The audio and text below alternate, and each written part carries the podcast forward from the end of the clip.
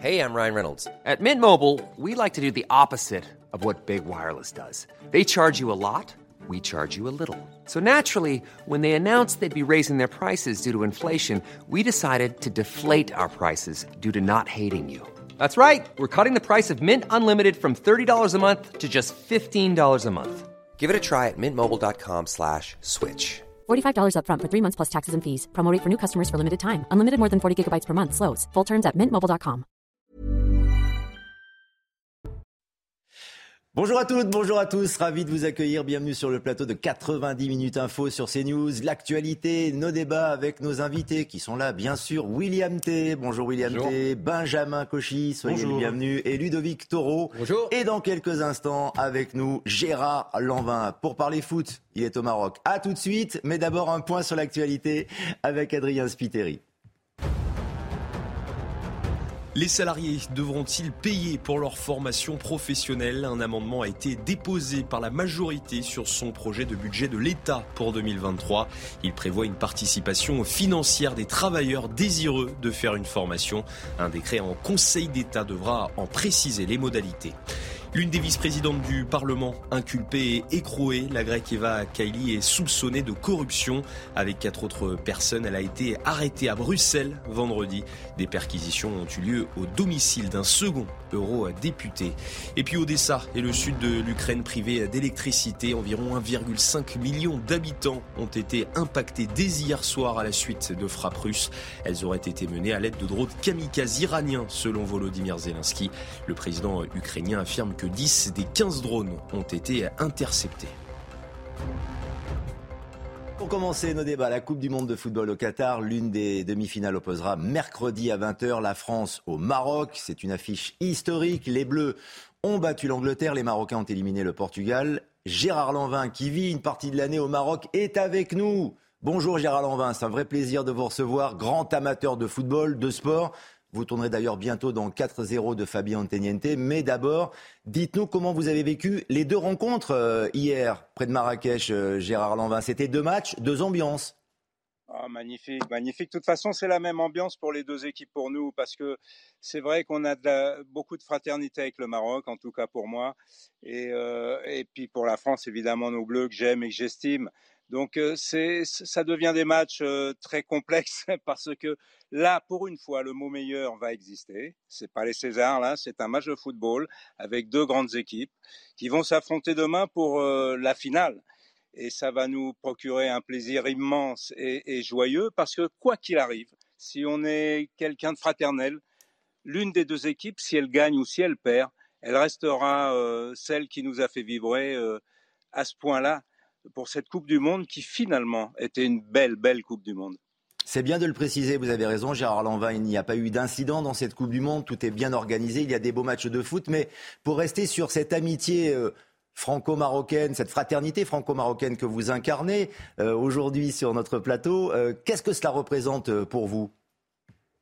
La fraternité franco-marocaine, ça représente l'essentiel. Je veux dire que quand je vois ce qui se passe dans Paris après un match comme ça, en fait, euh, Paris se transforme au moindre plaisir en guérilla urbaine. Vous voyez, ici, c'était la joie, l'allégresse, le partage, la convivialité, la belle émotion. Et à Paris, on casse les abribus, on casse tout pour se dire putain, c'est super, la vie est belle quand on se frite la gueule. Donc nous ici, on a l'avantage d'avoir un peuple beaucoup plus beaucoup plus apte à comprendre une émotion populaire. Ça veut dire que le peuple français, selon vous, n'est pas prêt à euh, bout de son plaisir ou n'est pas prêt à, accepter de, belles victoires ou des symboles de belles valeurs, alors qu'au Maroc, tout est beaucoup plus paisible, comme euh, vous semblez le dire, Gérard Lanvin je, dis qu'au Maroc, tout est, beaucoup plus fraternel dans ce genre d'émotions. Euh, c'est-à-dire que nous étions des Français au milieu des Marocains et ils nous tapaient dans le dos. Quoi. Voilà, on n'était pas là pour se, se, taper sur la gueule parce que à la moindre occasion, j'ai l'impression que la France devient cet exemple précis. À la moindre occasion heureuse, on se tape sur la gueule. Pourquoi? C'est ça que je voudrais savoir. Pourquoi? Après, je ne pense pas que ce soit la majorité des gens. Je ne parle pas d'une chose euh, qui euh, englobe euh, tout le monde. Je parle de tous ces connards parce qu'il y en a beaucoup maintenant, de tous ces connards qui viennent foutre la merde dans des circonstances heureuses où des milliers de gens heureux et disposés à s'aimer et à partager sont là pour faire la fête. Vous pensez, Gérard Lanvin, que le pays, la France, est, fracturé d'une certaine manière? On écoutera Eric Je pense que la France est dans une grosse difficulté. Il va falloir un taulier là maintenant. Il va falloir un taulier maintenant. Hmm. Cette fracture, vous la, constatez régulièrement quand euh, notamment Éric Zemmour, et on l'écoutera tout à l'heure, euh, décrit et dit que quand on vit en France, il faut supporter l'équipe de France et pas l'équipe du Maroc, euh, entre parenthèses. Comment vous réagissez, Gérard Lanvin? Quand on vit en France et qu'on aime le football, on supporte les meilleurs. C'est-à-dire ceux qui seront les meilleurs. Pour une fois, on n'est pas au César. Ce, mot meilleur ne veut rien dire par rapport au métier que je, que je pratique moi. Moi, je fais un métier de partage et d'échange au football et, et dans n'importe quel sport.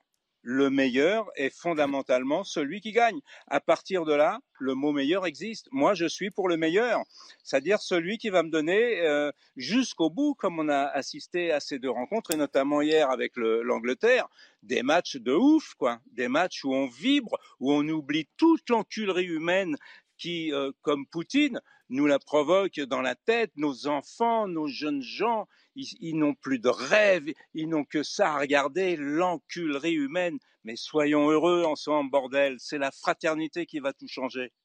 Cette fraternité, vous la rencontrez au Maroc, vous l'avez rencontrée aussi dans votre tournée avec votre album euh, Ici-bas. Donc cela veut dire que le pays, ou en tout cas la société et l'être humain, euh, est encore envisageable Bien sûr, c'est encore envisageable. Mais c'est vrai que quand on écrit des textes comme ce que j'ai écrit, qui sont des textes, on les a joués dans, des dizaines de festivals devant des milliers de gens qui partagent ce plaisir d'écouter des mots qui rassemblent, qui euh, fonctionnent sur la fraternité, sur l'envie d'être bien ensemble, sur l'envie d'aller fort ensemble. Eh bien, moi, tout ce qu'on m'a euh, préciser, c'est ah vous avez cru alors euh, sur les présidents de la République, ils n'ont même pas écouté l'album les gens qui sont dans les médias parce qu'ils s'en foutent et à partir du moment où les médias s'en foutent, c'est ce qui arrive aujourd'hui. Euh, je veux dire pas pour moi, mais pour l'essentiel, c'est-à-dire ceux qui qui prônent euh, des choses un peu plus généreuses, un peu plus fraternelles, cela n'intéresse pas les gens. Alors à partir de là, évidemment, ça se complique. Merci pour cette sincérité, euh, Gérard Lanvin. Vous allez suivre euh, France-Maroc, bien sûr, la demi-finale. C'est un match que vous n'allez pas manquer. Je suis déjà devant le poste. Lionel, je suis déjà devant le poste comme un ouf. Ça va être un match de ouf, ça va être un match de folie. Pour, pour nous, ça va être incroyable de savoir que si l'un ou l'autre perd, on s'en fout, on s'en fout, on sera heureux pour l'un ou l'autre. Et là, l'idée du meilleur, eh bien, il faut le prouver. Merci infiniment. Merci Gérard Lanvin en direct de Marrakech au Maroc. Merci infiniment et merci pour votre sincérité. On vous salue. Salut. Merci Gérard. À très bientôt sur l'antenne de, CNews. Ça fait du bien d'entendre déjà des personnages, enfin un acteur euh, monstrueux, c'est l'un des, derniers monstres français, on est bien d'accord, euh, William T. Euh, Gérard Lanvin, quand il commence à parler, on l'écoute, ça c'est une première chose. Et la deuxième, c'est frapper du coin du bon sens et de la sincérité sur la bienveillance, sur l'amour entre les peuples et puis le sport, parce qu'un match de foot, c'est du sport avant toute chose. Ce n'est pas de la politique, William. Oui, je suis d'accord. Mais c'est mieux si l'amour nous permet de remporter le match. C'est dans ce sens-là. C'est toujours Quand on est français ou marocain, c'est ça ce français ou marocain. Ensuite, après, la difficulté, moi je trouve que son témoignage était très intéressant, qu'il y avait à peu près deux distorsions. Euh, quand on parle de relations entre la France et le, Maroc, même s'il y a eu un point de friction avec Emmanuel Macron, traditionnellement, la France et le Maroc s'entendent plutôt bien. Et la difficulté, c'est qu'il y a des gens en France qui exploitent une mauvaise relation et l'histoire des relations entre la France et le Maroc pour justifier en fait de fait de foutre le bordel dans le pays. Mais ils utilisent euh, un match de foot pour foutre le bordel. C'était le cas également quand, lorsque le PSG gagnait euh, la, Ligue 1 ou gagnait des matchs de Ligue des Champions, bah, ils venaient sur les Champs-Élysées pour piller la boutique du, mm du Paris Saint-Germain. Et c'est le cas à chaque représentation, à chaque victoire. Ils se disent un élément sportif pour venir foutre le bordel. La difficulté, c'est qu'on ne sait pas quel est le nombre. Mais là où je suis d'accord avec Gérard Lanvin, c'est que c'est vraisemblablement une minorité. Mais il est temps que les pouvoirs politiques s'occupent de cette minorité agissante qui est là pour pourrir la vie des gens. Les incidents, on va en parler dans quelques instants. Juste quelques images de joie tout de même et quelques messages de paix euh, dans le cadre de ce France-Maroc qui euh, nous lit, c'est vrai, euh, qui établit des passerelles historiques, culturelles, fraternelles, sportives également. Déjà, la joie des Marocains au Maroc ou un petit peu partout, parce qu'il n'y a pas eu que des incidents. C'est ça aussi qu'il faut souligner. Il y a eu des images de joie, des gens qui étaient extrêmement contents, qui étaient fiers aussi, et qui cette double nationalité ou cette double culture, ça a été particulièrement intéressant. Joie aussi communicative avec les Français, les joueurs français lorsqu'ils sont rentrés à leur hôtel au Qatar. On peut voir euh, cette image euh, également où on voit notamment Antoine Griezmann euh, rire, plaisanter avec les euh, différents euh, personnels de, de l'hôtel. On n'a pas cette image, on va la voir dans, dans quelques instants. C'est vrai que cette joie, elle est importante. La voici. Voilà, on voit Antoine Griezmann, en effet, qui, euh, qui fait la fête. Ils sont accueillis à chaque fois, les joueurs de l'équipe de France, par le personnel de, de l'hôtel quand ils rentrent des matchs victorieux. Ça, ça fait plaisir à voir. Et ça aussi, c'est finalement assez œcuménique, Ludovic Toro aussi. Voilà, tout le monde, euh, non mais, euh, tout le monde est ensemble et communie ensemble. Mais euh, attendez, on n'enlèvera pas un mot à ce que dit Gérard Levin, sauf que je préférerais que la France gagne. Ça, c'est évident, bien que je... Le problème, hier, j'étais sur, je rentrais sur le périph', il y avait des drapeaux, tout ça, il n'y avait rien de méchant. Mais il y a forcément 10% qui se mettent là-bas, qui arrivent quand même avec leurs pétards et tout ça pour casser. Et quand il disait une chose importante, il faut qu'il y ait un taulier. Voilà. Le taulier, il prend les 10% et on les embarque. Sauf que je suis pas sûr qu'on les a embarqués, ou si on les a embarqués, ils seront libérés demain. Évidemment que c'est de la fête. Le sport, c'est ce qui nous unit. Il y a une guerre à côté de chez nous, on a du sport. Autant faire tout ensemble. Et ce qui est idiot dans tout ça, que c'est 10%, je dirais, euh, je vais pas les insulter, mais presque, ils font le lit du Front National? Parce que c'est ça l'image qu'ils donnent l'image de tous les Marocains. Alors tous les Marocains sont pas comme ça. Sauf que et je dirais aux parents de, ces jeunes là, vous pouvez pas leur dire aux enfants qu'ils arrêtent de déconner, sinon on faire monter le RN. Les parents, écoutez-moi, dites à vos enfants quand ils vont qu'ils peuvent faire la fête, mais qu'ils viennent pas pour taper et pour casser. C'est votre rôle aussi. Je suis désolé. Alors, on va reparler des incidents dans un instant parce que je, sens bien que vous avez envie d'échanger, de, partager, de débattre sur, sur ce sujet. Mais j'aimerais tout de même vous montrer encore deux messages. Le premier, c'est un, tweet de Ashraf Hakimi, qui est le défenseur du Paris Saint-Germain, qui est international marocain, qui a réussi d'ailleurs contre l'Espagne euh, le but, le tir au but euh, vainqueur. Il s'adresse à Kylian Mbappé avec qui il joue au PSG. See you soon, my friend. À très bientôt, mon ami. D'ailleurs, Mbappé était allé lui rendre visite quelques jours avant le match contre l'Espagne dans son hôtel et avait posté cette photo, cette photo d'amitié, d'amour, de, bienveillance. Ils vont quand même se rencontrer tous les deux dans le même couloir. Hein. Ils jouent du même côté, donc mercredi, euh, il y aura une opposition et, forcément euh, une forme de, pas d'agressivité, mais euh, ils seront vraiment opposés tous les deux dans, cette, dans ce couloir-là. Il y aura une opposition en effet. Et puis, et là j'aimerais vous faire réagir Benjamin Cauchy, Emmanuel Macron qui se rendra au Qatar Tweet également d'Emmanuel Macron qui félicite les Bleus, tout le pays est derrière vous. Nous irons au bout ensemble aux Marocains, il s'adresse aux Marocains. Nous saluons votre victoire historique, rendez-vous en demi-finale. Déjà, votre réaction, Benjamin Cauchy, sur le message d'Emmanuel Macron qui n'oublie pas les Marocains, dont la communauté en France aussi est très importante, et qui se rendra au Qatar, qui est un pays qui n'a pas toujours été... Euh, encensé par les, par les politiques avant le début de la Coupe du Monde. Oui, alors déjà, juste pour l'anecdote, j'aime bien ce message du, joueur marocain à Kylian Mbappé. la fraternité franco-marocaine s'écrite en anglais. Bon, je, ferme, je ferme cette parenthèse. Bah, moi, écoutez, je suis plutôt satisfait que le président de la République euh, aille euh, euh, soutenir l'équipe de France. je crois qu'on a suffisamment de malheur aux portes de notre pays et même aux portes de ce studio, dans les rues, avec des gens qui dorment les temps de Quechua. si on peut, alors peut-être superficiellement, certains diraient, euh, quoi qu'il en soit, si on peut créer un peu d'unité nationale euh, pendant, les, pendant la semaine qui vient, je vous avouerai que ça fera du bien au moral à tout le monde. Et on peut parler de la fraternité entre euh, la France et le Maroc, mais déjà la fraternité entre Français, eh ben, si elle peut passer par le prisme du football et de l'unité nationale derrière un drapeau, je crois que ça rendra fier tout le monde.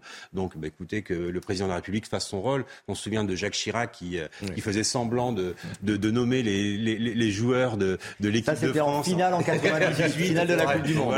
Bon, a priori, il connaissait vaguement Zidane, mais ça s'arrêtait là, je pense. Donc Emmanuel Macron a un peu mieux révisé ses Bristol, donc ça devrait aller un peu mieux. Non, c'est une belle image. Cela dit, il connaît le foot, le président Macron. Oui, non, mais ça, on peut lui reconnaître. Il y a beaucoup de défauts, mais au moins celui-là, ça, ça on ne pourra pas lui donner. on est bien d'accord. Voilà donc pour Emmanuel Macron qui se rendra au Qatar. Et avant de basculer dans les incidents, d'y revenir, et on sera avec Jean-Christophe Couvi en duplex dans, dans quelques instants. Quelques messages là aussi micro tendus de CNews avec les, les supporters et notamment les Français du Maroc ou les Marocains de France. Euh, tout est entremêlé et dans la joie et la bonne humeur. On est très heureux, on est super content, on est très fiers de notre équipe. On a fait un très beau match. C'était serré, les Anglais, ils n'ont pas lâché. À la fin, on a failli se faire égaliser, mais on a gagné. on est en demi. On est en demi. On est en demi. On est content. On va retrouver les Marocains. On va voir ce que ça va donner. C'est exceptionnel parce qu'en fait, ça représente deux victoires, le pays d'origine et le pays d'accueil. C'est le pays où on est né et c'est notre pays de cœur. C'est le Maroc et la France. C'est un duo pour nous qui est exceptionnel et c'est la même chose parce qu'on aime de tout notre cœur ces deux pays. Ludovic Toro, c'est ça bah, aussi la société française? C'est ça aussi, regardez comme, comme il parle. C'est ça qu'on veut entendre. Et je pense qu'une majorité le pense. Mais je voudrais aussi qu'ils condamnent cela. J'aurais bien voulu qu'ils leur fassent un message à leurs compatriotes. Arrêtez de déconner. Arrêtez, nous ne sommes pas tous comme ça. Nous sommes intégrés aussi à ce pays. Mais c'est encore, c'est 10 à 15 Mais il faut les condamner. Que les représentants aussi des religions les condamnent. Que tout le monde les condamne.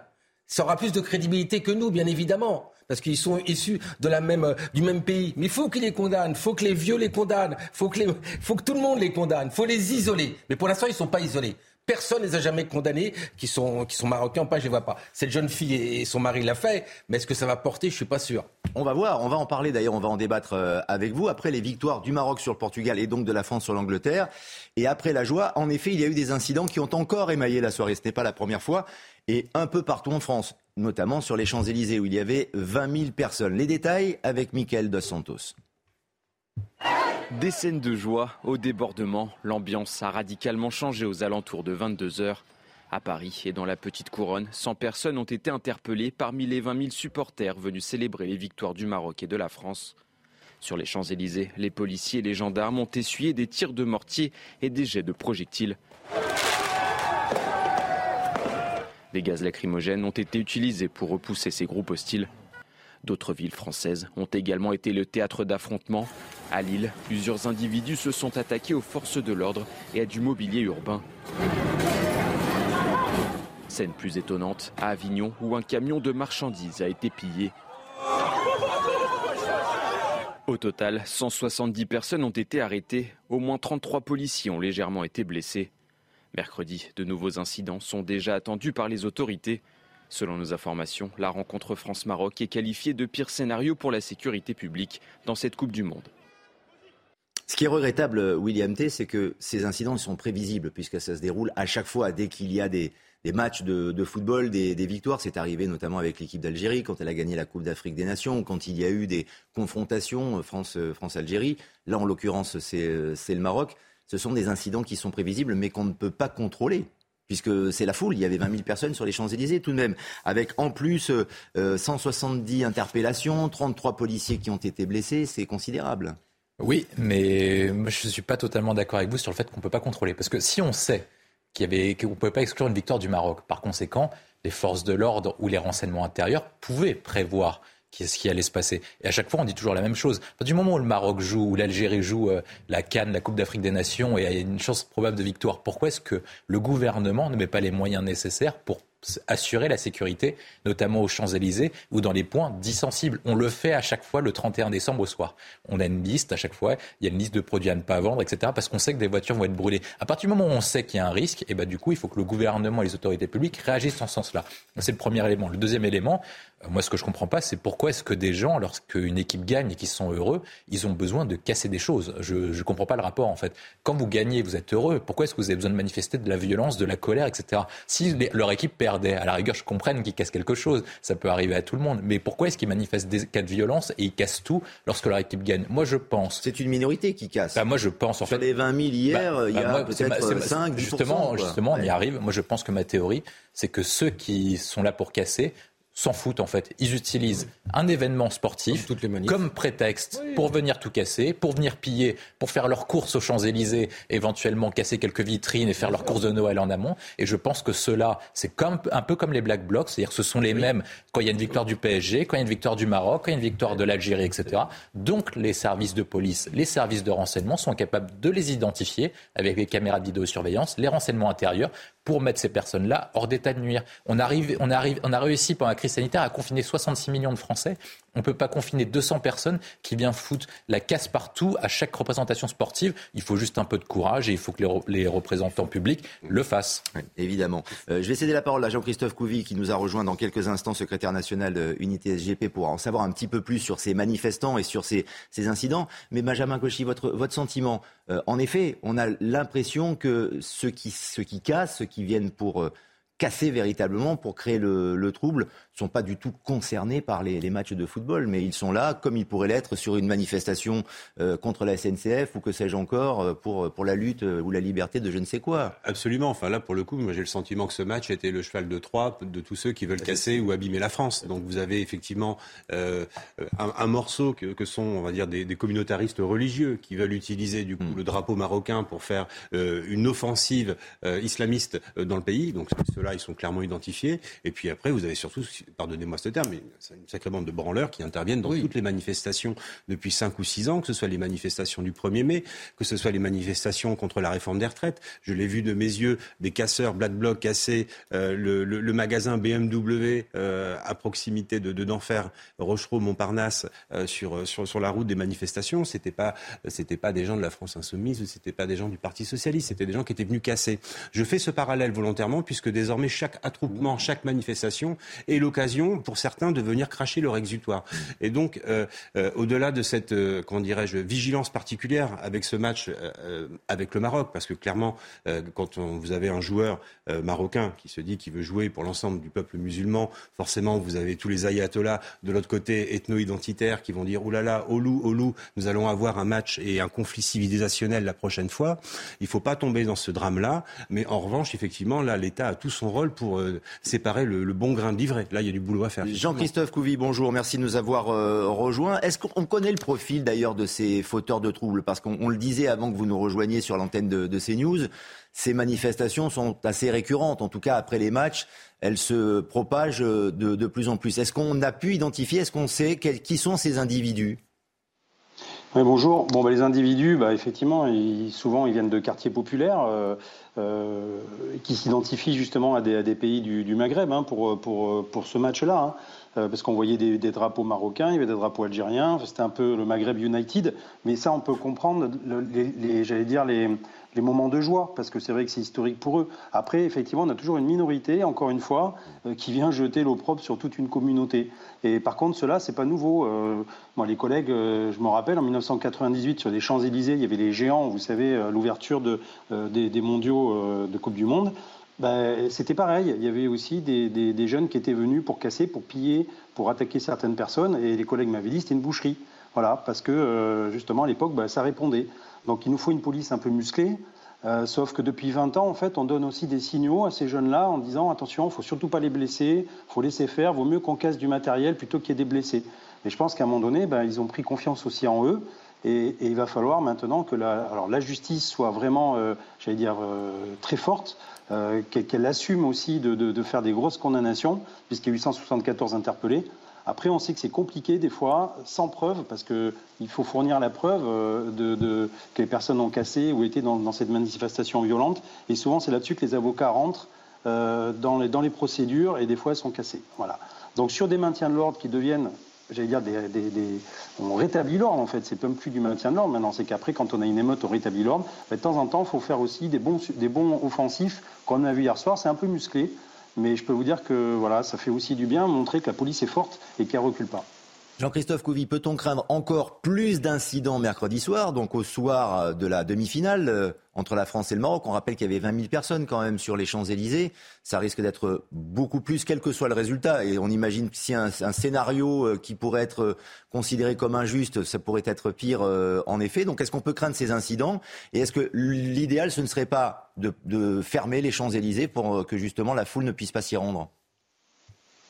En fait, c'est euh, bien sûr que ça va être un duel, hein, un duel annoncé, j'allais dire, alors qu'au départ, ça doit un duel sportif, comme, dans tout, sport. Hein. Sauf qu'en fait, on va forcément, certaines personnes vont essayer de le politiser ou d'amener le focus sur euh, des éléments violents. Alors après, ça va être une décision du préfet. Est-ce qu'effectivement, il ferme les Champs-Élysées? Pourquoi pas faire une fan zone? Et au moins, on peut filtrer les gens et, les, j'allais dire, les, contrôler. Après, euh, voilà, c'est une décision politique. Hein. Euh, ce ne sera pas une décision de la police. Mais il faut aussi voir dans les autres villes. Je vois qu'il y a eu des débordements à Avignon, à Lille, à Bordeaux. Enfin, moi, j'ai les retours de, des compagnies de CRS qui ont utilisé beaucoup de bombes, enfin, de, de, grenades lacrymogènes et, de, cougars. Enfin, c'est des, voilà, c'est des, des, bombes lacrymo pour disperser les foules. Euh, donc il y a maintenant toutes les villes moyennes où effectivement on voit des casseurs qui viennent euh, pour euh, se servir de moments de liesse comme ça, comme à Libye en fait. Hum. Ludovic Victor, on ne peut pas interdire la fête, on ne peut pas interdire à la foule et aux gens de se rendre sur les Champs-Élysées ou ailleurs. L'image était super bien du cheval de Troie. Et en fait, ce qu'il faut, c'est qu'on arrive à les laisser dans le cheval. Et on n'arrive pas. C'est ça la vraie problématique. Mm. On dit, Gérard dit qu'il fallait un taulier. C'est exactement ça. Euh, le problème aujourd'hui, il faut que la peur change de camp. Parce qu'en effet, le policier nous dit, mais on ne doit pas les toucher, surtout au cas où. Et eux, ils vous touchent. C'est-à-dire qu'il y a un vrai problème aujourd'hui. C'est-à-dire eux peuvent blesser les autres, mais surtout de la peur éventuellement d'un soulèvement. On fait rien. Je suis désolé. La peur doit choisir de camp. Qui sont les bons, qui c'est les mauvais Il faut que l'État, les bons, c'est les policiers, les mauvais, c'est eux, très clairement. Donc à un moment, voilà, ils savent qu'ils ne craignent rien. Et puis ceux qu'on va choper, ils seront interdits à tout jamais de manifestation. Point final, on peut les reconnaître. Il faut être dur. Si on n'est pas dur, ils le savent. Ils savent très bien ce qu'ils encourent. Et ils encourent rien. Donc ils vont continuer. Il faut mettre un mur. C'est parce qu'on n'est pas dur. Mais bien sûr. Parce que euh, on peut aller voir des images sur Internet, mais Plat Jamelefna à Marrakech ou à Rabat euh, hier. Il n'y a eu aucun débordement. Non, mais c'est ce que nous disait Gérard Lanvin. Parce que il est à Marrakech. Mais, ce qu'a oublié de dire Gérard Lanvin, ce qu'a oublié de dire Gérard Lanvin, c'est que le système judiciaire ah bah, et le système de répression policier au Maroc, c'est quand même pas la même mélodie qu'en France. Hmm. Donc euh, euh, la gestion de la paix sociale se fait de façon différente d'un côté à l'autre de la Méditerranée. Donc s'il y a un débordement plage Jamelefna, vous passez trois minutes plage Jamelefna et le reste de la soirée dans un panier à salade. En France, non, on va trouver une excuse, on, va, légitimer, vous comprenez. Mais voilà, on a toujours des excuses. Il faut supprimer le rappel à l'ordre, ça rime à rien. Ils partent, ils partent de chez eux avec des tirs de mortier. Quand vous faites la fête, vous ne partez pas avec des tirs de mortier, ou alors je comprends rien. Des feux d'artifice, mais pour, en, visant les. Mais évidemment, ils ne partent pas pour en l'air. ils, savent très bien qu'on n'arrive pas à les bloquer là-dessus. Ils en ont de plus en plus. Vous n'avez qu'à voir. Euh, ils les ont par euh, commande, par tout ça. Non, non. Franchement, il euh, faut durcir. Mais l'idée de la fan zone, c'est pas bête. Hein. Enfin, hein, bien sûr. Alors elles sont interdites les fan zones. C'est pas pour la Coupe du Monde. Covid friendly, c'est pour ça. Non, c'est parce que c'est le Qatar. C'est une manière de manifester contre tout ce qui s'est passé au Qatar et donc de ah, boycotter la Coupe du Monde. Encore une fois, aussi pour cette raison qu'il n'y a pas eu de fan zone. Et notamment à Paris. On va continuer le débat parce qu'il s'est politisé avec des déclarations politiques et notamment d'Éric Zemmour et on en parlera après 16 heures euh, avec vous, Jean-Christophe Couvi, avec nos, invités. Mais juste un mot sur effectivement la justice, à chaque fois pour les mêmes manifestations, qu'elles soient d'ailleurs d'ordre sportif, après des matchs de, football ou pas, euh, si effectivement euh, ces fauteurs de troubles ne risquent rien, ils vont forcément recommencer. Donc c'est le serpent qui se mord la queue. Bah oui, mais en fait, il faut comprendre aussi que la justice, alors c'est vrai qu'on leur tape dessus, euh, c'est des boucs émissaires en ce moment, hein, mais en même temps, quels moyens on leur donne? C'est-à-dire que les prisons sont pleines. Euh, tous les jours, il y a un magistrat, il commence sa journée, il a un tableau avec des places libres. Mmh. Et par exemple, pour 10 places libres pour la journée, il y a par exemple 20 à 30 personnes qui pourraient aller en prison. Donc lui aussi, il fait des choix. Et donc, en fait, on est obligé de trouver des, des peines alternatives. Mais les peines alternatives, souvent, ne sont pas des bons messages non plus, parce que c'est des messages de laxisme. Enfin, c'est comme ça que, que, que, ces voyous les, les, les, reçoivent, en fait, si vous voulez. Donc, pour nous, on a l'impression d'avoir une réponse pénale, sauf qu'en fait, pour eux, c'est la rigolade. Et du coup, ils choisissent toujours ce, ce côté, j'allais dire, de la délinquance, parce que ça leur rapporte, parce qu'ils font peur. Et c'est surtout cette peur-là qu'ils arrivent à, influencer un peu les gens, à leur donner cette peur, et, et du coup, ils en jouent. Et c'est là-dessus, effectivement, comme on disait, il faut que la peur change de camp. Il faut que maintenant, il faut taper fort, et bien, mais ciblé. Et les déclarations politiques, euh, on en parle dans, quelques instants, puisque évidemment la classe politique et notamment Éric Zemmour ont réagi à ces incidents. On en parle juste après la pause et après les informations avec Jean-Christophe Cuvy, avec nos invités sur le plateau de 90 minutes info. À tout de suite. D'autres débats à venir dans 90 minutes info en direct sur CNews avec nos invités William T, Benjamin Cauchy, Jean-Luc Taureau, également Ludovic Taureau plus exactement. il, y a, trop de, il y a trop de prénoms. Jean-Christophe Couvi qui est en duplex euh, également avec nous et Adrien Spiteri pour l'information. À tout de suite. Les Républicains connaîtront ce soir le nom de leur nouveau président. Le deuxième tour a lieu aujourd'hui entre Éric Ciotti et Bruno Rotaillot. Le scrutin électronique sera clos à 18h. Le parti espère une forte mobilisation. Il y a eu 73% de participation au premier tour le week-end dernier. Nouveau drame dans les Alpes. Un skieur de 55 ans est décédé hier dans une avalanche. Il a été pris dans une coulée alors qu'il faisait du hors-piste avant d'être retrouvé mort par les secours. Il s'agit du troisième accident mortel en une semaine dans les Alpes. Deux conférences sur l'Ukraine sont organisées mardi à Paris. Emmanuel Macron le confirme sur son compte Twitter aujourd'hui. Au cœur des discussions, la reconstruction de l'Ukraine et ses besoins pour passer l'hiver. Des centaines d'entreprises françaises devraient participer à cette conférence. Et puis Moscou accélère la production d'armes puissantes. Dmitri Medvedev l'affirme dans un message publié sur son compte Telegram. Le vice-président du Conseil de sécurité russe semble faire référence aux nouvelles générations d'armes hypersoniques. Les revers militaires russes des derniers mois font craindre l'utilisation d'une arme nucléaire en Ukraine. Nos débats, on continue, on prolonge le débat autour de ces incidents après euh, la qualification du Maroc pour les demi-finales et de la France aussi, puisque les deux pays vont s'affronter mercredi. On en a largement parlé avec nos invités. Mais ces incidents, on y revient et ils ont suscité euh, des réactions euh, politiques, notamment d'Éric Zemmour, puisque beaucoup de Français d'origine marocaine ou maghrébine parmi la foule hier soir, les fauteurs de troubles également dont on parlait avec Jean-Christophe Couvi après la qualification des, Lions de l'Atlas. Et voilà ce qu'a dit en substance ce midi Éric Zemmour qui regrette que les supporters n'encouragent pas la France. On ne peut pas être pour l'un ou pour l'autre. Moi je dis que quand on est français, on est pour la France.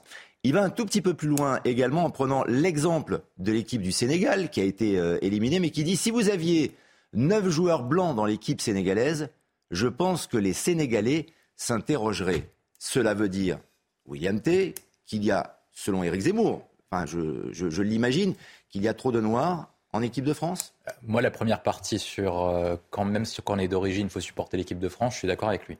Je pense qu'à chaque fois, il faut soutenir l'équipe de France parce que euh, c'est le, pays où vous choisissez d'habiter. Donc du coup, quand vous devenez français, vous soutenez la France globalement, et c'est pas la France à la carte. C'est pas vous choisissez ce qui vous plaît, les aides sociales d'un côté, après vous soutenez un autre truc de l'autre côté. Donc vous soutenez la France. Sur la deuxième partie, euh, là où je suis pas d'accord avec lui, c'est qu'il sous-entend en fait que euh, être français ou être sénégalais, c'est une, une, question de couleur de peau. Et c'est pas le cas. C'est pas le cas. Et lui-même, en fait, si par cas il s'appliquait cette définition à lui-même, il serait pas français. Et donc, du coup, euh, il devrait se regarder dans une glace en se posant la question est-ce que moi, en disant ça, je colle à ce que moi je suis? Il est berbère, je crois, de confession juive. Et donc, du coup, il colle pas à l'idéal de ce qu'on appelle la France éternelle du général de Gaulle en termes d'imaginaire collectif. Et pourtant, il est aussi français que vous et moi. Et donc, du coup, je pense que c'est là où il se trompe quand il dit que je pense que les Sénégalais, quand ils ont des blancs, c'est pas leur souci. Leur souci, c'est d'avoir des bons joueurs de foot dans l'équipe du Sénégal et que leurs joueurs de foot, c'est capable de marquer et de leur faire gagner. Et je pense que nous, notre sujet, c'est le même. C'est pas on choisit les joueurs de l'équipe de France en fonction de leur couleur de peau, c'est en fonction de leur performance. Si le type est bon, eh ben on le fout. Euh, si que ce soit blanc, euh, jaune, arabe ou quoi que ce soit, eh ben on le fout à la mesure où il est bon. Et je pense que là, Éric Zemmour, dérive parce qu'il comprend mal ce que c'est que l'histoire de France et il essaie de confondre et il essaie d'importer. Euh, en fait, il se fait avoir par les guerres euh, hmm. euh, civilisationnelles américaines et lui-même se fait avoir comme les Américains sont fait avoir face aux wokistes et face au type de la cancel culture. Benjamin Cauchy, selon vous, est-ce qu'Éric Zemmour a dérapé avec ses propos ou est-ce qu'au contraire, il est en contrôle? Il contrôle toujours, Eric. Euh, et je pense qu'il est, euh, il a une pensée complexe et donc euh, lorsqu'il arrive sur un plateau de télévision, laissez-moi finir. Je ne fais pas de langue de bois, surtout pas avec lui. J'apprécie beaucoup. mais, ouais, mais pensée complexe, c'est ce qu'avait dit la Macronie. Quoi. Il dit que trop intelligent et trop complexe. Ce que, non, il parlait de subtilité. C'était Gilles Legendre. Non, mais là, quand je parle de, pensée complexe, c'est-à-dire que c'est très difficile de, de, de résumer la, la, pensée de quelqu'un sur une punchline de 30 secondes à la télévision. Une fois que j'ai dit ça, j'ai pas répondu à votre question. Pour moi, il y a effectivement une dérive, il y a une dérive ethno-identitaire et là, je ne reconnais pas euh, le Éric Zemmour euh, de, début de campagne des élections présidentielles. On était effectivement euh, sur, ce, comment dirais sur cette valeur et sur ce pilier fort qui était l'assimilation, le principe d'assimilation. Que vous soyez blanc, noir, arabe, que vous soyez musulman, juif ou catho, qu'importe, vous aimez la France, vous aimez ses valeurs, vous aimez son histoire, vous aimez sa tradition. Je reprends les, les mots qu'Éric Zemmour utilisait en ces débuts de campagne. Et là, là-dessus, on a réussi à, je dis, on a réussi à l'époque euh, euh, à attirer les gens sur euh, sur ce roman national, sur cette histoire nationale. Aujourd'hui, en, en, pointant des sujets ethniques, déjà au Palais des Sports, parler d'hétérogénéité ethnique. Est-ce qu'il était utile de parler d'ethnicité? Est-ce qu'on ne pouvait pas simplement s'atteler au multiculturalisme, qui est le, le, le ferment du communautarisme? Je pense que ça suffisait pour exprimer les choses. Donc là, Eric euh, Zemmour est en train de, dévier au fur et à mesure de, la notion d'identité à ethno-identité. Je trouve que c'est un virage dangereux dans lequel, en tout cas, euh, moi, je ne me reconnais pas. Oui. Ludovic Toro, votre, votre sentiment. Est-ce qu'on dirait la même chose ou est-ce qu'Éric Zemmour pourrait dire la même chose? Des Italiens ou des Espagnols. Si par exemple c'était pas le Maroc, mais c'était l'Espagne qui s'était qualifiée, est-ce qu'il dirait la même chose de la communauté espagnole qui vit en France, par exemple bien, sûr que non, et vous le savez, moi, moi je suis moitié italien, moitié français. Quand il y a un match France-Italie, je suis pour la France, d'accord, ça c'est clair. Maintenant, je voudrais dire quelque chose. Le sport, c'est l'assimilation. Regardez les prochains JO, si on ne fait pas conquérir tous ceux qui sont assimilés, on n'aura pas beaucoup de médailles d'or. Ça, c'est une chose certaine, d'accord? Deschamps, il n'a pas choisi les gens sur leur couleur. Il a choisi sur une équipe qui peut gagner, point final, on le voit bien. On ne peut pas avoir des discours comme ça, parce que je pense en effet que ça va être dans l'extrême de l'extrême. Et ça va plus être écouté parce que c'est pas logique. C'est pas ce qu'on vit nous au quotidien. Que dans toutes les équipes qu'on a, il y a une multitude d'origines et on gagne et on fait monter le, le meilleur dans l'équipe. C'est clair. Ne disons pas qu'on a choisi sur leur couleur de peau. Là, là on divague complètement. Là, on est hors sol. Alain Finkielkraut, qui était l'invité du grand rendez-vous euh, CNews Europe 1 les, les Échos, s'est exprimé également sur ces incidents d'après-match. Et lui, vous allez l'entendre, il parle de francophobie. J'ai bien peur que l'illusion du vivre ensemble, dans laquelle la presse bien intentionnée nous fait vivre, va en prendre un sacré coup, car il y a aujourd'hui des supporters qui, non contents de célébrer la victoire de leur pays d'origine se doivent de euh, taper, de détruire, de saccager tout ce qui bouge et de, s'acharner aussi euh, sur les policiers. C'est une preuve supplémentaire que la francophobie est un sentiment de plus en plus répandu en France. Voilà ce que, ce que disait Alain Finkielkraut. Euh, William T. Est-ce qu'on peut être francophobe? Est-ce qu'on peut parler de francophobie quand on supporte une équipe de football de son pays d'origine ou du pays de ses, de ses parents ou de ses grands-parents? Là, il, aborde un point. Là, il aborde un point qui est intéressant. Et quand vous avez fait votre collège ou votre, votre école primaire ou votre école secondaire dans une banlieue et que votre collège était de secteur dans une cité, vous comprenez ce qu'ils disent. Ce qui se passe, c'est que vis-à-vis d'une jeune population euh, d'origine euh, immigrés euh, d'Afrique euh, Maghreb ou Afrique subsaharienne, ils sont élevés, ils sont construits dans l'anti-France. C'est-à-dire que vous avez des personnes qui, de plus en plus, tiennent des discours anti-France. Moi, ça m'est arrivé lorsque, par exemple, vous soutenez la France, vous portez un maillot de l'équipe de France, etc.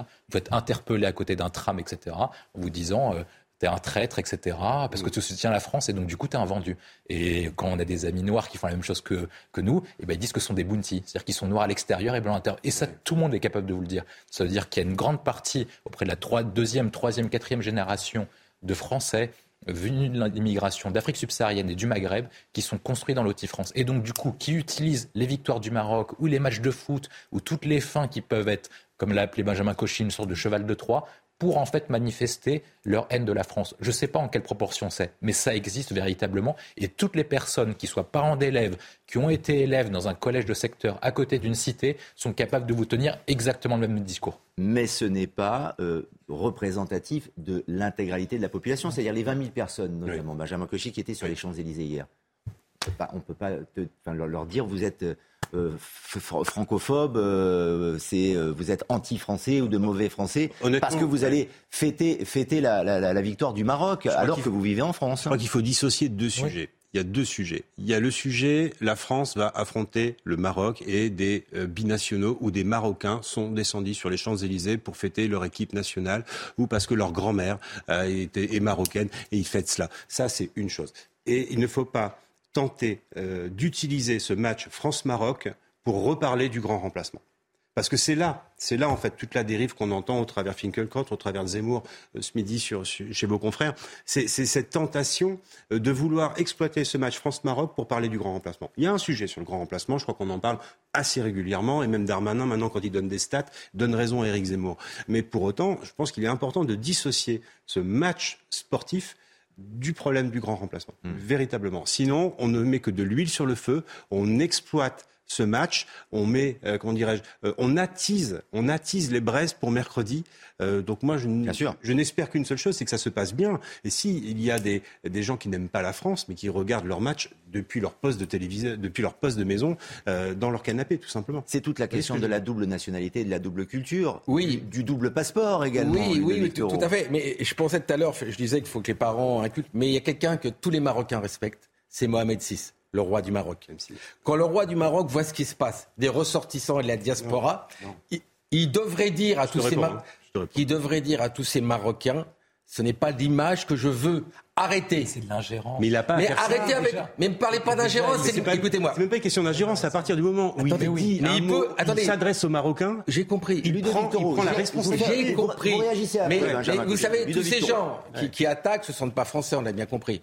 Donc ils sont il y en a qui sont français. Oui, non, vous n'avez pas compris. Même la majorité. Ils se sentent pas. je parle de, ceux qui cassent. mais ceux qui cassent, ils sont français. Mais oui, je, mais le, pire, c'est que souvent ceux qui cassent, ils sont même, ils ont même pas de nationalité. Ils ont jamais mis un pied à Marrakech. Ah mais ils ont quand même le drapeau marocain sur leur dos. Mais ça, c'est l'utilise. Oui, mais bah écoutez-moi, il faut que quelqu'un se mouille un jour ou l'autre. Le roi du Maroc, je vous promets, que sur les Marocains, il a une importance et surtout sur les papas. Alors regardez ce que dit Eric Zemmour au sujet de Mohamed Si. J'aimerais savoir comment réagirait le roi du Maroc et les Marocains si à Marrakech, des milliers de Français célébraient la victoire de la France. Je pense qu'ils se sentiraient un peu dépossédés de leur pays.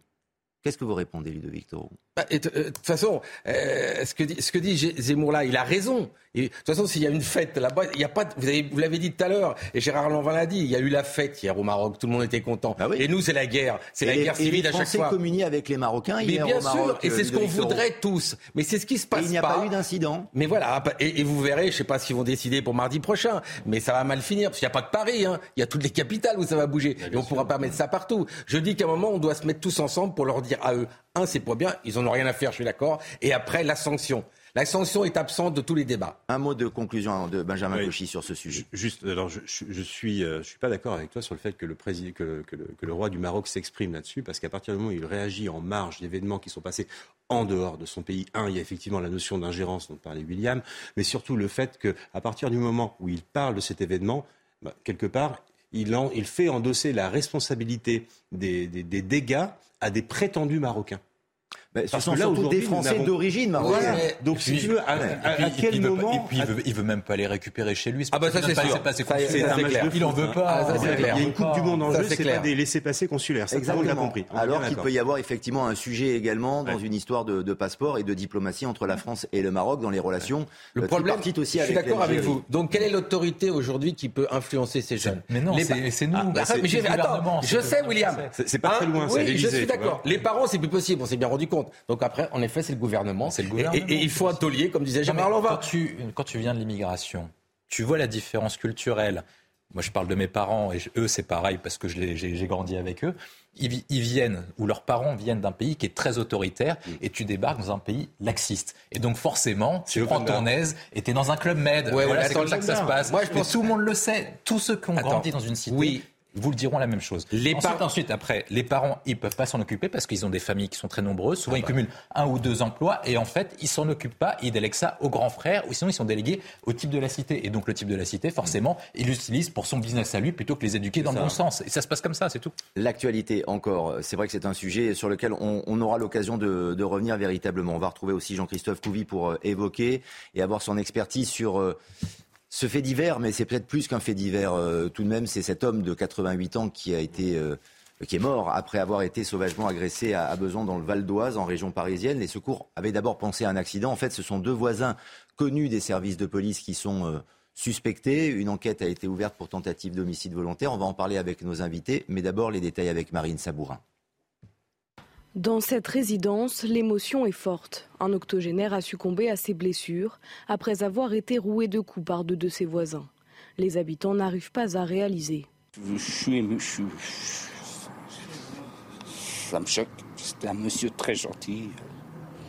C'est un gentil monsieur qui habitait là aussi depuis des années, qui a élevé ses enfants ici, qui est... Je comprends pas, je suis sur le derrière.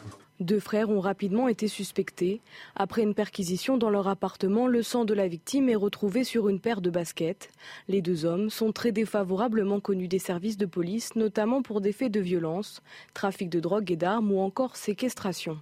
Pour ma part, c'est des personnes que j'ai déjà interpellées euh, facilement une cinquantaine de fois. Tout le temps, euh, ça finissait au sol en bagarre, euh, c'était des menaces de mort. Je les ai déjà vus se taper la tête contre, contre les murs.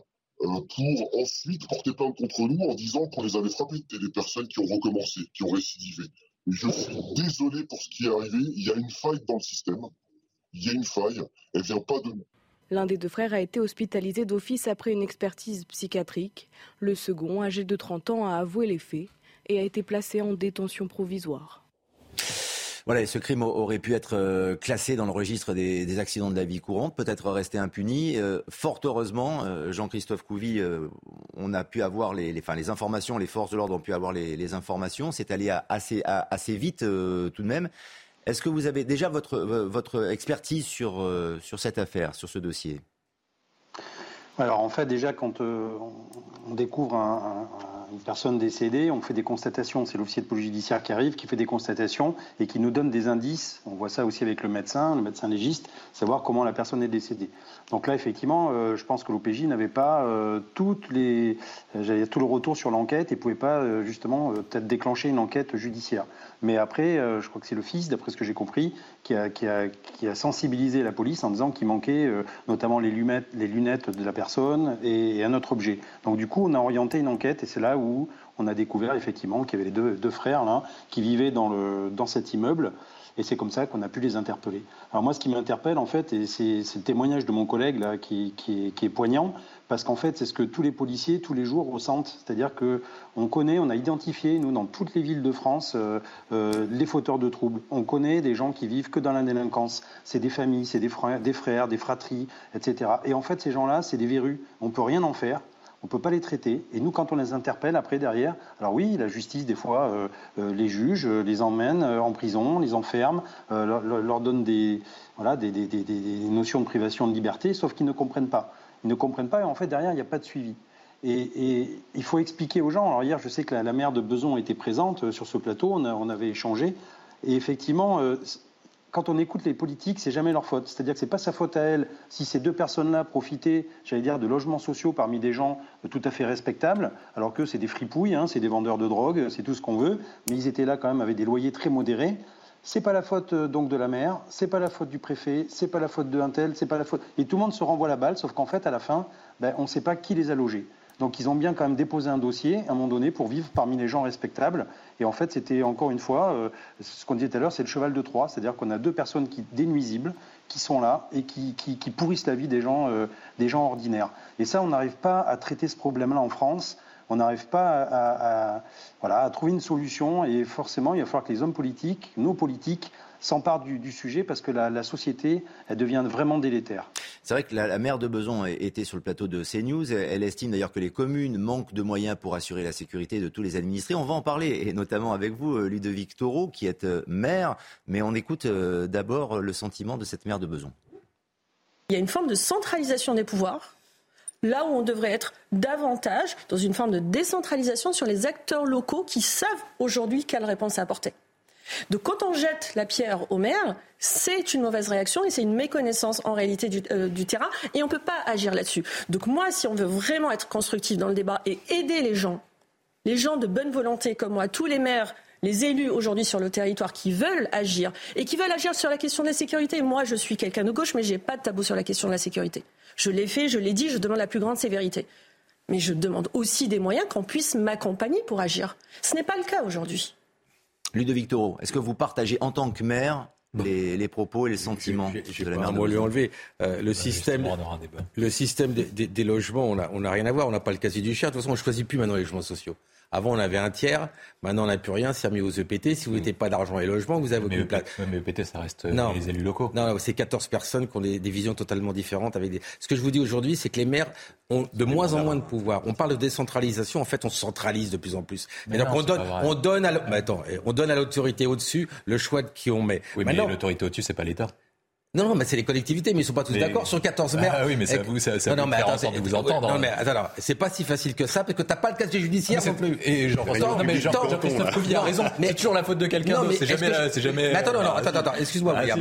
Si on n'a pas le pouvoir de décider et que c'est l'État qui l'a. Sur les logements sociaux. l'État qui a pouvoir sur les logements sociaux. Mais bien sûr que si, mais laisse-moi finir. Attends, excuse-moi euh, de, de, dire ça. C'est théoriquement dans le temps, c'était un tiers l'État, un tiers le bailleur, un tiers la ville, c'est se porte garante et qu'elle met de l'argent pour la construction. Comme on n'a plus d'argent, on n'est plus garant. Donc aujourd'hui, on a 0% oui, mais pourquoi, de choix. Oui, mais pourquoi vous n'avez plus d'argent Mais parce qu'on nous donne une DGF qui est toujours mais non, Mais non, c'est pas vrai. Parce que. Pardon Depuis 2000. S'il te plaît. Depuis 2000. Non, non, s'il te plaît. Arrête, arrête, arrête, Depuis les lois de décentralisation. Arrête, Depuis les lois de décentralisation. Sortir les cartons là. Arrête, Ah, arrête, ah oui, arrête, oui, arrête. Ma DGF est descendue de, de 10% Mais- oui, chaque année. parce que c'est parce que vous avez fait exploser la masse salariale. Qu'est-ce que c'est Alors que la Moi population française Mais il dit n'importe quoi. Ah non, non, alors là, non, on va arrêter de raconter Ah, n'importe On peut pas quoi. dire ça, ça Ah, va ma- pas. Tous en même temps, pas tous en même s'il temps, vous plaît, parce je réponds. on ne comprend pas. Je vais laisser la parole à Ludovic S'il vous plaît.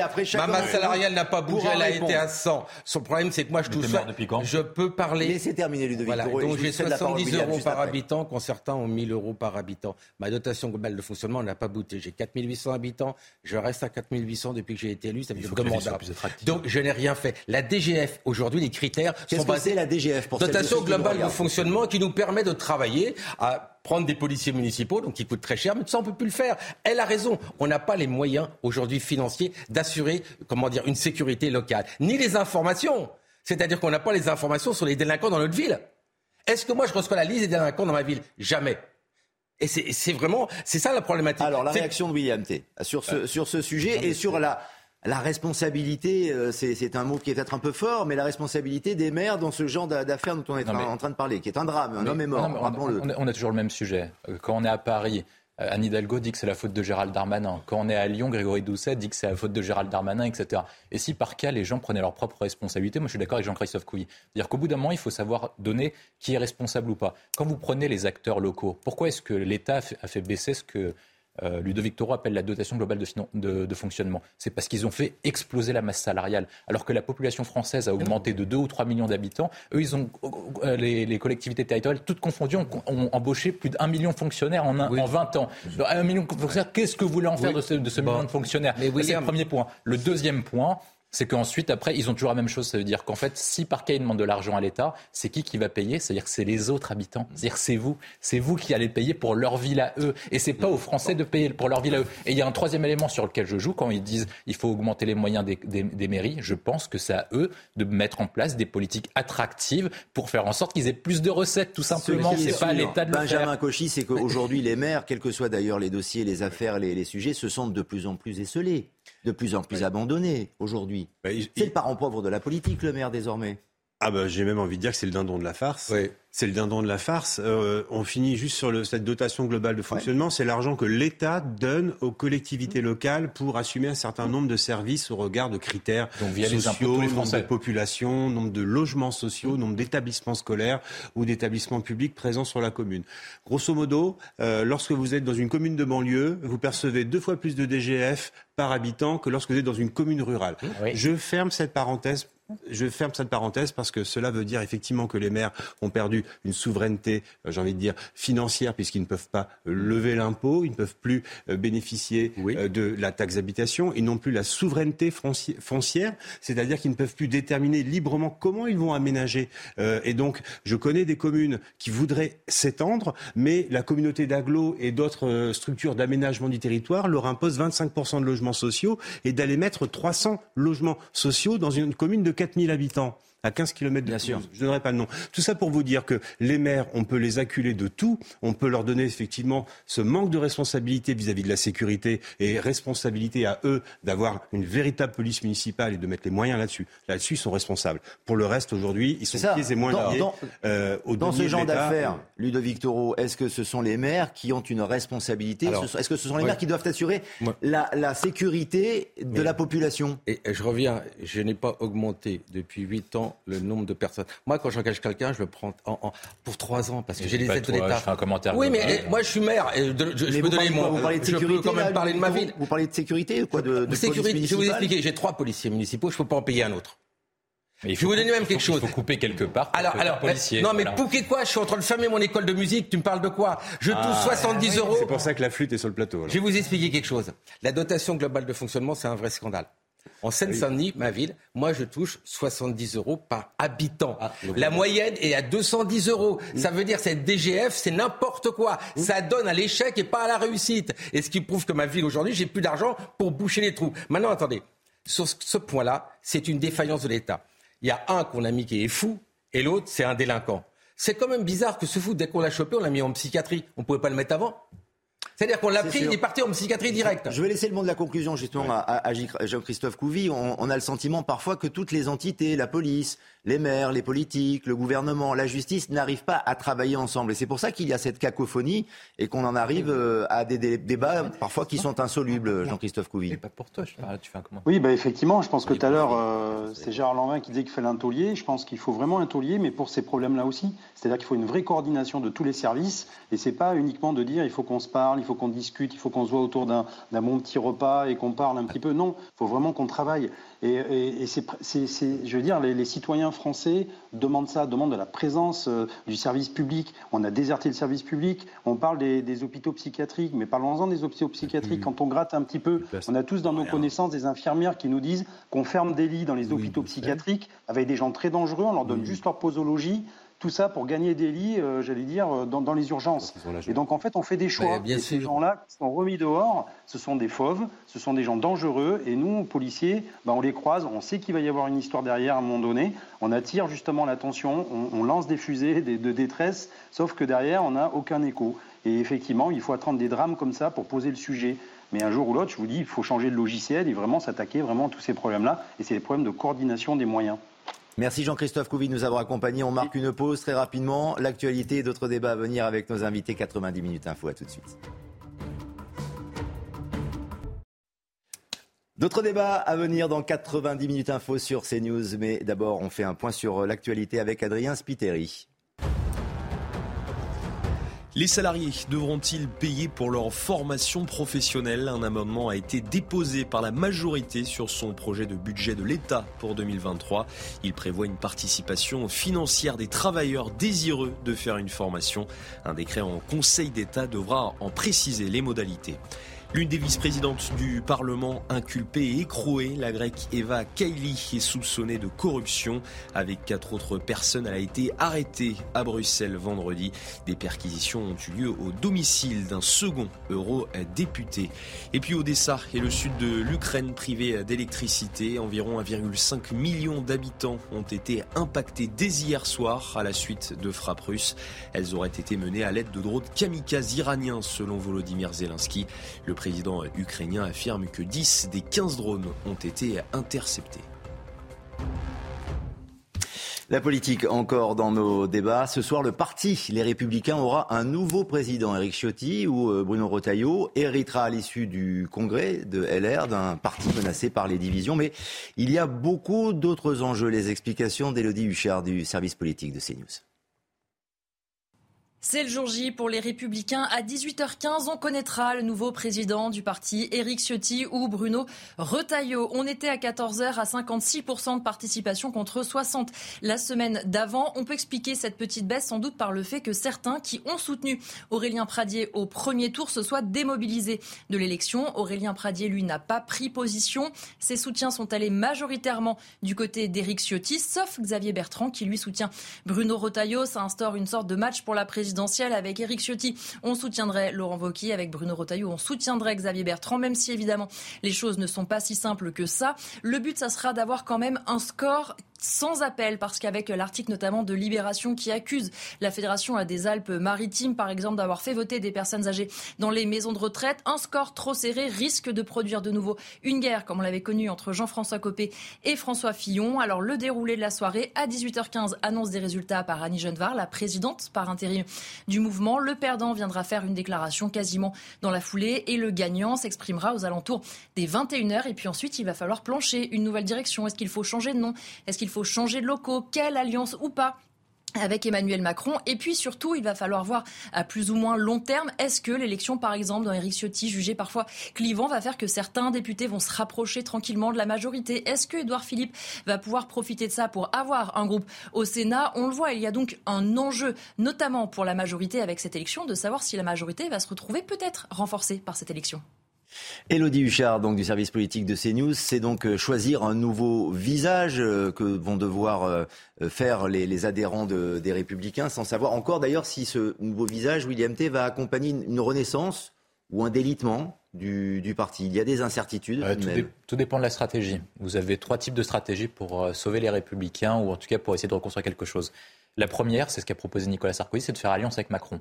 Au moins, vous avez un Premier ministre de droite. Macron ne se représente pas. Vous prenez la succession de Macron et vous captez l'électorat de Macron en vue de mener la suite de Macron et vous revenez à ce qu'on appelait à l'époque l'UMP euh, sous l'égide d'Alain Juppé. La deuxième stratégie, c'est ce qu'avait fait Nicolas Sarkozy encore lui-même en 2007, c'est d'aller euh, manger, plumer la volaille du Front National et d'aller à droite toute pour aller récupérer les électeurs d'Éric Zemmour et de Marine Le Pen. Donc là, vous faites un tournant complet. Vous dites Macron, c'est le mal absolu, c'est le président le plus nul de l'histoire. Et donc, du coup, on va mener une politique complètement différente de ce qu'a mené Emmanuel Macron.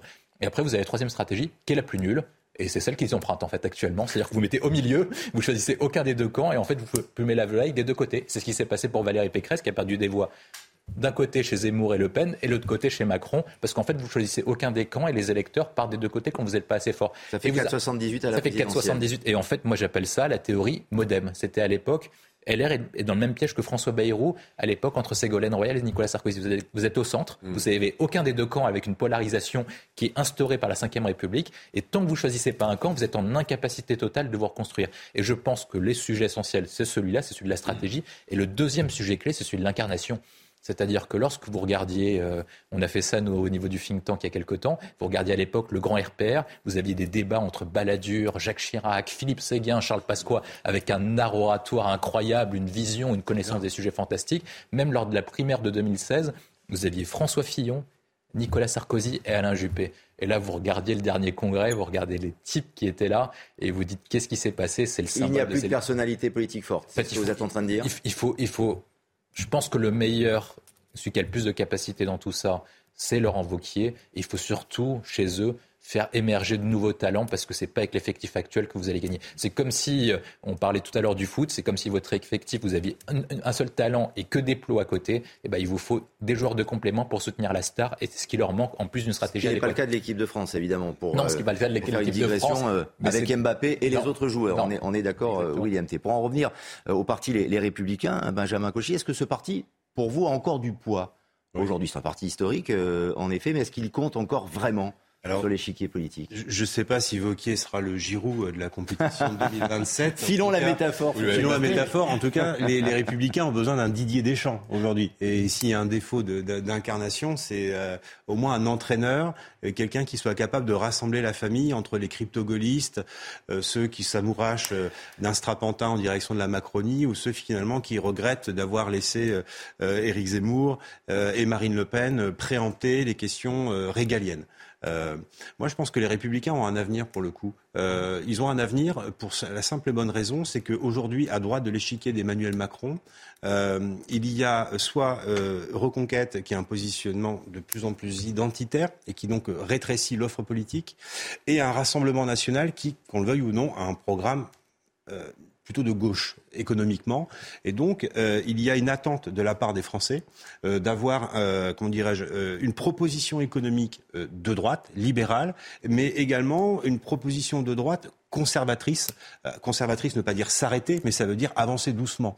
Et donc, je crois que dans cette, on va dire, dans, cette balance, dans cette balance à la fois du libéralisme économique, mais aussi retrouver un peu d'ordre et, et, de rigueur dans notre pays, je pense que les républicains ont une carte à jouer. Et pour le coup, moi, je pense que Ciotti s'est trompé euh, en voulant, euh, comment dirais-je, euh, lier sa candidature à celle de Laurent Wauquiez, parce que bien heureux sera celui qui pourra dire comment vont se passer les élections en 2027. Est-ce qu'elles se passeront d'ailleurs en 2027 Est-ce que Macron pourra finir?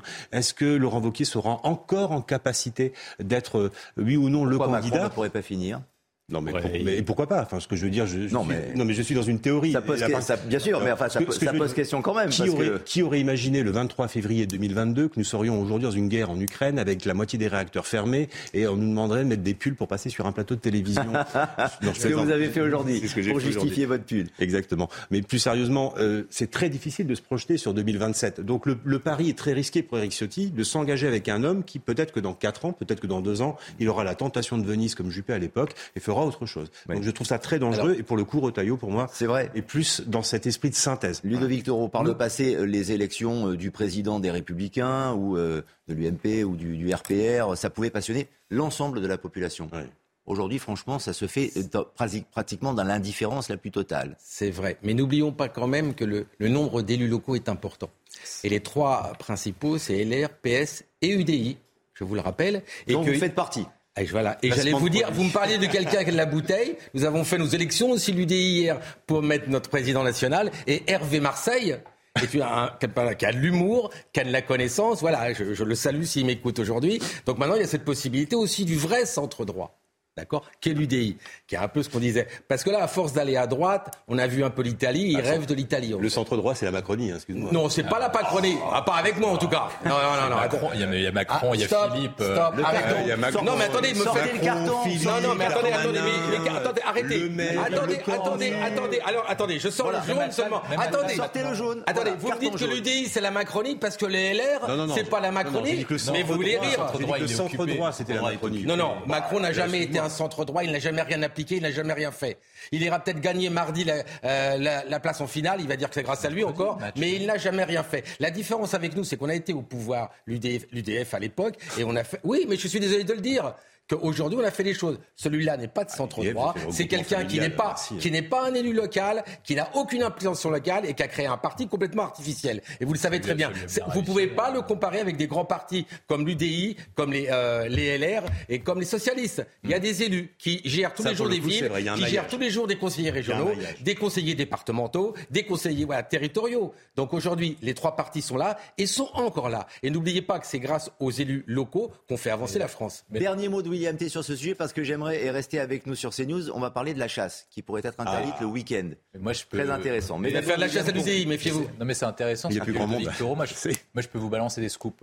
Au sein du Parti socialiste et au sein des Républicains, vous avez des maires, des présidents de région qui font tout pour que leurs candidats se coulent à l'élection nationale pour préserver leur siège. Parce qu'en hmm. fait, si leur parti serait au pouvoir, ils auraient plus de chances de perdre les élections locales. C'était le syndrome de François Hollande en 2014 l'élection municipale. Donc ce que dit Ludovic Toro, c'est l'apparence point fort de LR, fait en sorte que, en fait, à chaque fois que vous avez un candidat de LR, et eh ben, tous les types lui tirent dessus. C'était le cas de Valérie Pécresse, c'était le cas de François Fillon aussi, parce qu'ils se disent, si par cas on est élu sur ce programme réformateur, libéral, etc., on va se prendre une tôle aux élections locales, donc il faut surtout qu'ils ne gagnent pas. Et donc, ce qui a fait la force de LR est en train de les couler. Et je pense que le sujet essentiel pour LR, c'est qu'en fait, ils sont devenus un parti girondin, UDF, ont alors que le sujet pour eux, c'est de devenir le parti national, populaire, bonapartiste qu'ils étaient à l'époque du RPR, de Sarkozy, de Jacques Chirac, etc. Et tant qu'ils ne retrouveront pas ça, ils peuvent dire adieu au, pouvoir national, hormis s'ils font coalition avec Macron. Dernier sujet dans l'actualité de 90 minutes info sur CNews, faut-il interdire la chasse le week-end?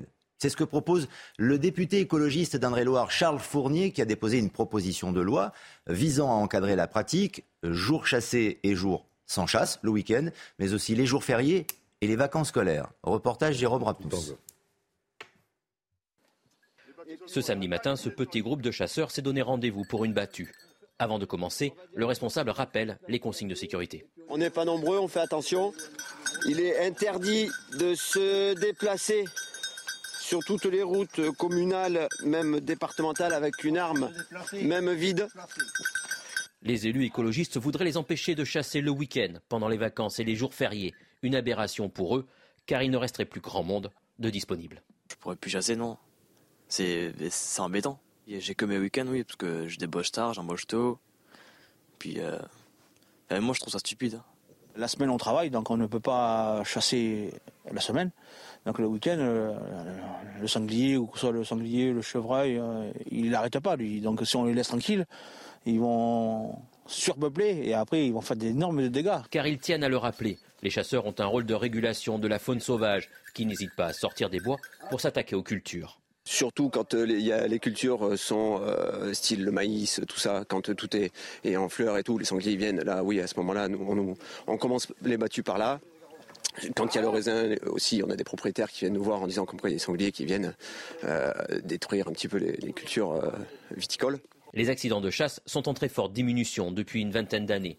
Moins de 200 recensés en 2022, avec 8 décès, souvent dus à des manquements aux règles de sécurité. Oui, alors que ce projet de loi euh, va être euh, débattu pour mieux encadrer cette euh, pratique et protéger donc c'est ce que dit le projet en tout cas, les riverains, les promeneurs, les randonneurs, les cueilleurs, les cyclistes également. Mais ça a été dit dans le sujet, Benjamin Cauchy, le chevreuil, il ne prend pas de vacances. Alors est-ce que c'est possible de chasser uniquement en semaine. Ça, c'est de de de de la démagogie de, de, bobo urbain. Euh, j'attends la future proposition de loi pour interdire aux restaurants d'ouvrir aux heures de repas. Euh, plus sérieusement, ils nous ont fait le, Tour de France, le sapin de Noël, ils nous ont fait les, les burkas dans les piscines, on est droit à la corrida il y a une quinzaine de jours, et donc là arrive le sujet de la chasse, tout ce qu'il y a de non essentiel. Finalement, on croyait que les sujets essentiels et non essentiels, c'est Macron qui les avait tranchés, finalement c'est la NUPS euh, qui les déroule. Euh, c'est omettre que les chasseurs sont des actifs, ce ne sont pas des cassos qui picolent toute la journée et qui auraient le temps euh, d'aller boire des ricards la semaine et d'aller tuer des animaux par plaisir. Non, ce sont des gens responsables euh, qui euh, protègent euh, la faune et la flore. Protéger la faune, c'est aussi réguler les quantités d'animaux. Donc, ils font partie, ils font partie prenante de la maîtrise de notre écosystème. Donc, c'est méconnaître l'environnement, la nature, que d'aller contraindre les chasseurs à les limiter sur, sur un calendrier je crois qu'il y a des solutions. Les chasses sont principalement faites sur des domaines privés à hauteur de plus de 70%. Donc, euh, je crois sincèrement que là, on est encore en train d'utiliser une arme idéologique massive pour éviter de parler des vrais sujets en France. Mais ça, pour le coup, ça c'est... Ou pour faire disparaître la chasse euh, à plus ou moins long terme? Il y a deux choses, si vous voulez. Il y a l'idéologie qui est faite de déstructurer tout ce qui peut euh, faire unité dans notre pays. Le drapeau français, toutes nos traditions locales. Ça va être la crèche, ça va être la chasse, ça va être la corrida. Vous avez au fur et à mesure des semaines, euh, tel, euh, comment dirais-je, vous savez, Boris Vian, l'écume des jours, là, ça, s'enchaîne comme ça à, à, la file. Vous avez tous les sujets qui ont pour objectif de déconstruire euh, notre pays. Et puis, deuxièmement, c'est fragiliser et salir euh, la ruralité, parce que c'est là, clairement, où les NUPS ne font pas de voix. Oui, et puis euh, même d'un point de vue pratique, Ludovic Toro, euh, c'est à se demander si c'est même réalisable, si c'est applicable. Ne chasser que la semaine. ça veut dire c'est comme si euh, on vous disait vous ne pourrez jouer au foot ou faire de, de l'escrime uniquement en semaine. oui, mais c'est l'extrême. Est-ce qu'ils pensent que tous les chasseurs se sont sous des retraités ben, Je ne crois pas. Bah il, y a eu, il y a eu en fait, je crois, en 7 ans, plus 40% de chasseurs. Hein.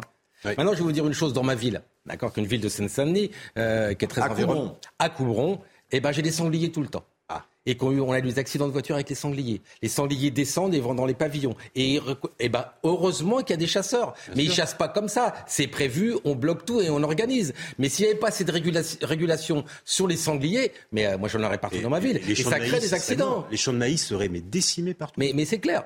Donc si vous voulez, c'est une régulation. Et puis attends, qui peut imaginer que dans l'histoire du monde, on va arrêter la chasse? Que, que les gilets verts Fallait pas rêver, fallait pas garder euh, le petit prince, Saint-Exupéry. Faut plus rien faire, faut plus voler, faut plus chasser. Bientôt, faudra plus pêcher. Et on fait quoi? On reste tous chez nous, on fait plus rien. Moi, j'apprends aux enfants de Coubron à pêcher. C'est important. Je leur apprends pas à chasser, ils sont trop jeunes. Mais je veux dire que la chasse, pour moi, est un moyen de régulation et de protéger mes populations très clairement avec des règles. Il y a moins d'accidents qu'avant. Chaque année, il y a moins d'accidents. Bien sûr, il y a des accidents comme partout. Hmm. Les accidents de la, il y a la vie, il y en a partout. Mais ce sont pas des tueurs, les chasseurs. Arrêtez de leur donner cette image-là. Peut-on, peut-on y voir, William T, une stratégie de vouloir faire disparaître la, pratique de, de, la chasse, de la tradition euh, également? Et il y a peut-être une comparaison à faire avec le débat qu'on avait sur la corrida il y a euh, quelques semaines maintenant. Il n'y a, pas que la chasse, il y a euh, ce que vous avez dit et ce que Benjamin Cauchy a dit aussi. Euh, il y a tout l'ensemble des traditions et ce qui fait en sorte, qu'est-ce qui incarne le monde rural En fait, c'est un clivage entre monde métropolitain et monde, et monde rural. C'est en fait, et c'est ce qui s'est passé également lors de la crise des Gilets jaunes, c'est que vous avez une partie des élites françaises qui veulent appliquer et dupliquer le mode de vie que ont dans les, dans les, dans les grandes métropoles dans le monde rural. Seulement, ce qui se passe, c'est que le monde rural, on veut pas. Et donc, du coup, il vient se révolter.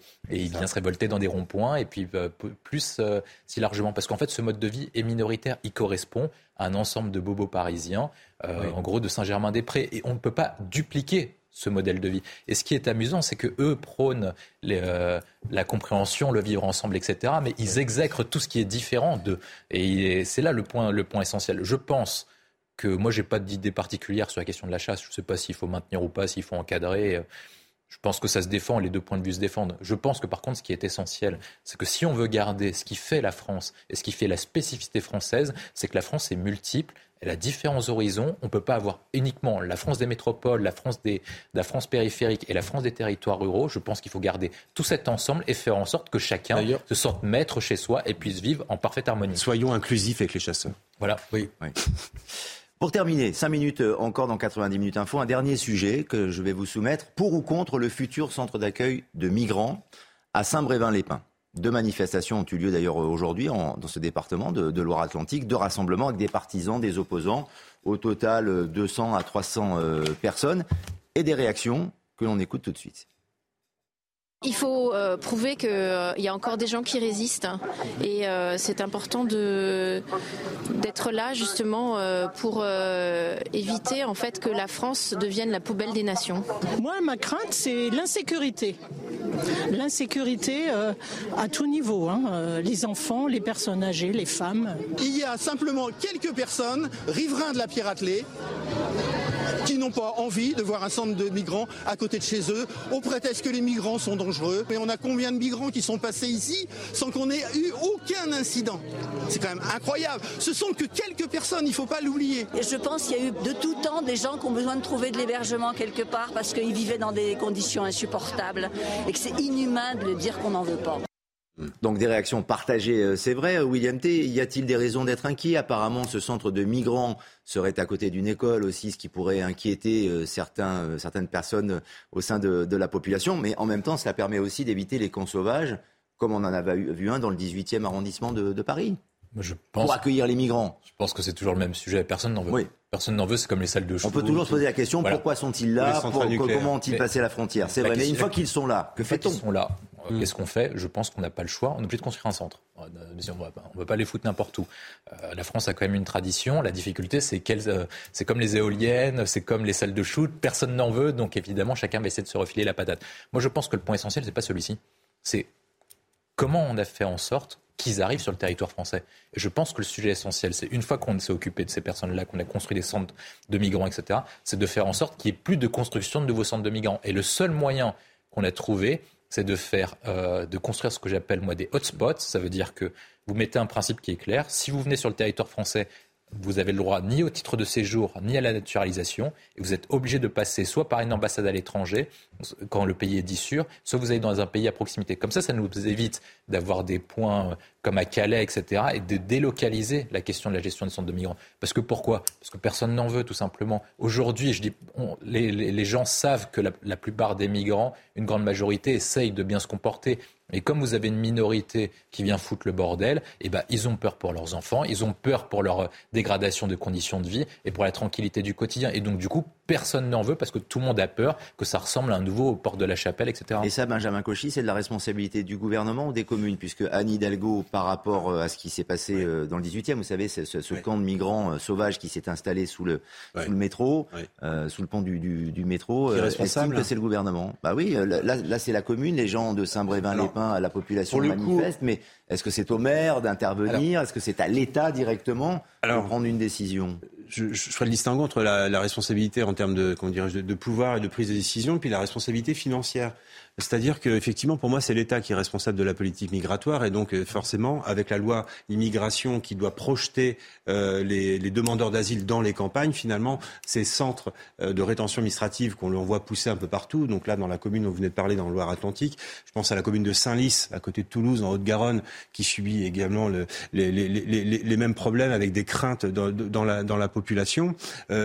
Clairement, euh, sur, sur ce sujet-là, euh, euh, Gérald Darmanin et le gouvernement ont la responsabilité. Mais après, la mairie de Paris, quand vous savez qu'elle verse des centaines de milliers d'euros à SOS Méditerranée et que après elle va venir pleurer parce qu'il y a des migrants dans sa commune, moi, ça me fait juste ça me fait juste rire. Donc une idée, parce qu'il faut aussi proposer, quand on vient sur ce plateau, une idée. Il vous avez la liste disponible de toutes les communes qui ont financé SOS Méditerranée.